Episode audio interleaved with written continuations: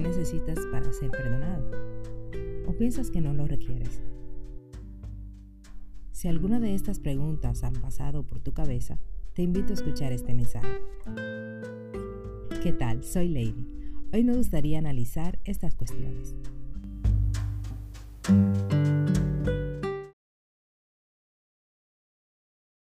Todos sabemos que cuando vas a conducir un vehículo, debes seguir ciertas reglas que te permitirán mantener el control.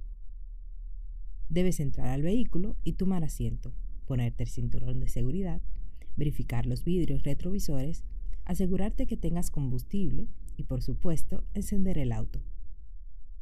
Si aún no sabes conducir un vehículo, algo natural es que sientas temor de tomar el timón y ponerte muy nervioso. Cuando yo inicié a manejar un vehículo, que por cierto era mecánico, el tema de enclochar, acelerar, frenar era sumamente complicado y aterrador para mí. Casi destruyo aquella camioneta y me llevo un póster de luz por delante al doblar en una esquina. Fue algo sumamente extremo. Pero luego fui tomando confianza, fui perdiendo los nervios y aprendí a mantener el control del guía. Así ya no sería complicado hacer tantos movimientos a la vez. Algo que no ayuda mucho al iniciar a conducir es que te sientas presionado junto a la persona que te está enseñando. Eso es aún más difícil. Pero yo agradezco a Dios porque me tocó una persona muy tolerante, que tuvo confianza en que lo lograría y que me motivó a no temer porque estaba conmigo. Ese es mi esposo.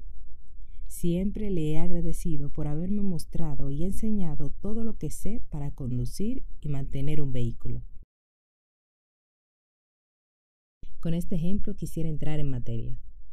Cuando no tenemos el conocimiento sobre algo y cometemos algún error o nos desviamos del camino que debemos seguir, surgen en nosotros cuestionantes, dudas que se apoderan de nuestra mente y que de alguna forma nos inquieta el alma. He cometido un error en el trabajo, rompí una promesa, fracasé en mi rol X o me aparté de Dios. ¿Crees que necesites perdón?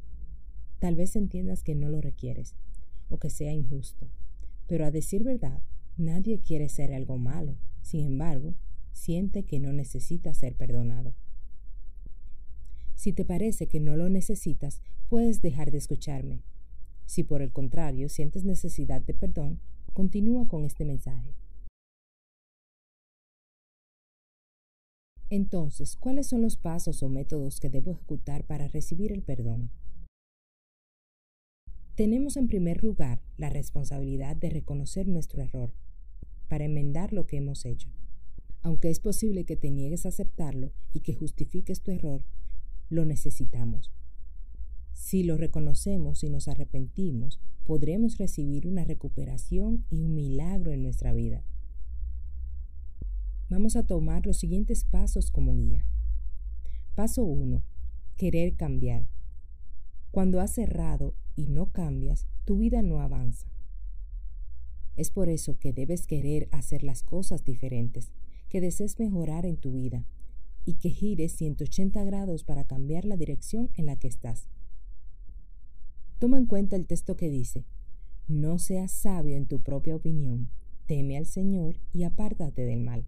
Eso está en Proverbios 3.7. Paso 2. Aprender de los errores. Siempre hay lecciones que nos ayudan a crecer. Si fallamos, siempre habrá una enseñanza. Así que encuentra eso que te ayudará a aprender del error cometido. Paso 3 entender que somos débiles. Sabemos que como humanos no somos perfectos. Hay ciertas tendencias que se apoderan de nuestra vida. Por eso la debilidad es parte de nosotros. Pero no debe ser una constante. Recuerda el consejo de Pablo en 2 de Corintios 12:9. Con mucho gusto habré de jactarme en mis debilidades, para que el poder de Cristo repose en mí. Paso 4. Aceptar a Cristo. ¿Por qué aceptarlo? Porque Él es el medio para recibir perdón. Cristo murió en la cruz, tomando nuestra culpa y se humanó, para tomar tu lugar y mi lugar. Nuestro castigo fue sobre Él, y por sus llagas fuimos curados. Aceptando a Cristo en nuestras vidas, se nos entregará el regalo de la salvación y el perdón. Y paso 5. Recibir perdón. ¿Y qué es el perdón? La palabra perdón viene de la acción de perdonar. Esto quiere decir absolver o rescindir de una ofensa cometida contra un ofendido. En el caso que aparece en la Biblia de los dos deudores, el rey perdonó a uno de los deudores una gran suma de dinero que le debía. Sin embargo, este quien fue perdonado no desestimó la falta de pago del segundo deudor, quien debía mucho menos que él. Así que el primero fue castigado por el rey al escuchar lo que aconteció. Puedes buscar más sobre esta parábola en Mateo 18, 23 en adelante. El perdón no debe confundirse con el olvido de la ofensa realizada. No obstante, Cristo nos espera con los brazos abiertos, como aquel padre que vio al hijo perdido que regresó a su hogar, para perdonarnos y echar al olvido todas nuestras faltas. Si hemos fallado u ofendido, recordemos estas palabras. Entonces se le acercó Pedro y le dijo, Señor, si mi hermano peca contra mí, ¿Cuántas veces debo perdonarlo? Hasta siete veces. Jesús le dijo, no te digo que hasta siete veces, sino hasta setenta veces siete. Eso está en Mateo 18, 21 y 22.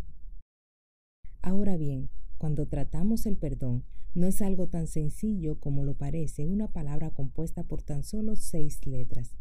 El perdón supone una acción en dejar atrás el error cometido aun cuando sientes que no has hecho mal y que la persona ofendida desee perdonarte. Por lo tanto, necesitamos perdón. Sí, lo necesitamos. Es un sentimiento que libera el alma y da paz. Y más aún, cuando pecas y te alejas del Eterno, arrepentirte y confesar tu pecado es indispensable para recibir perdón. Por eso, medita en que Dios sabe todo tu accionar. La invitación de hoy es, no esperes que sea demasiado tarde, reconoce tu error y pide perdón. Dios te perdonará.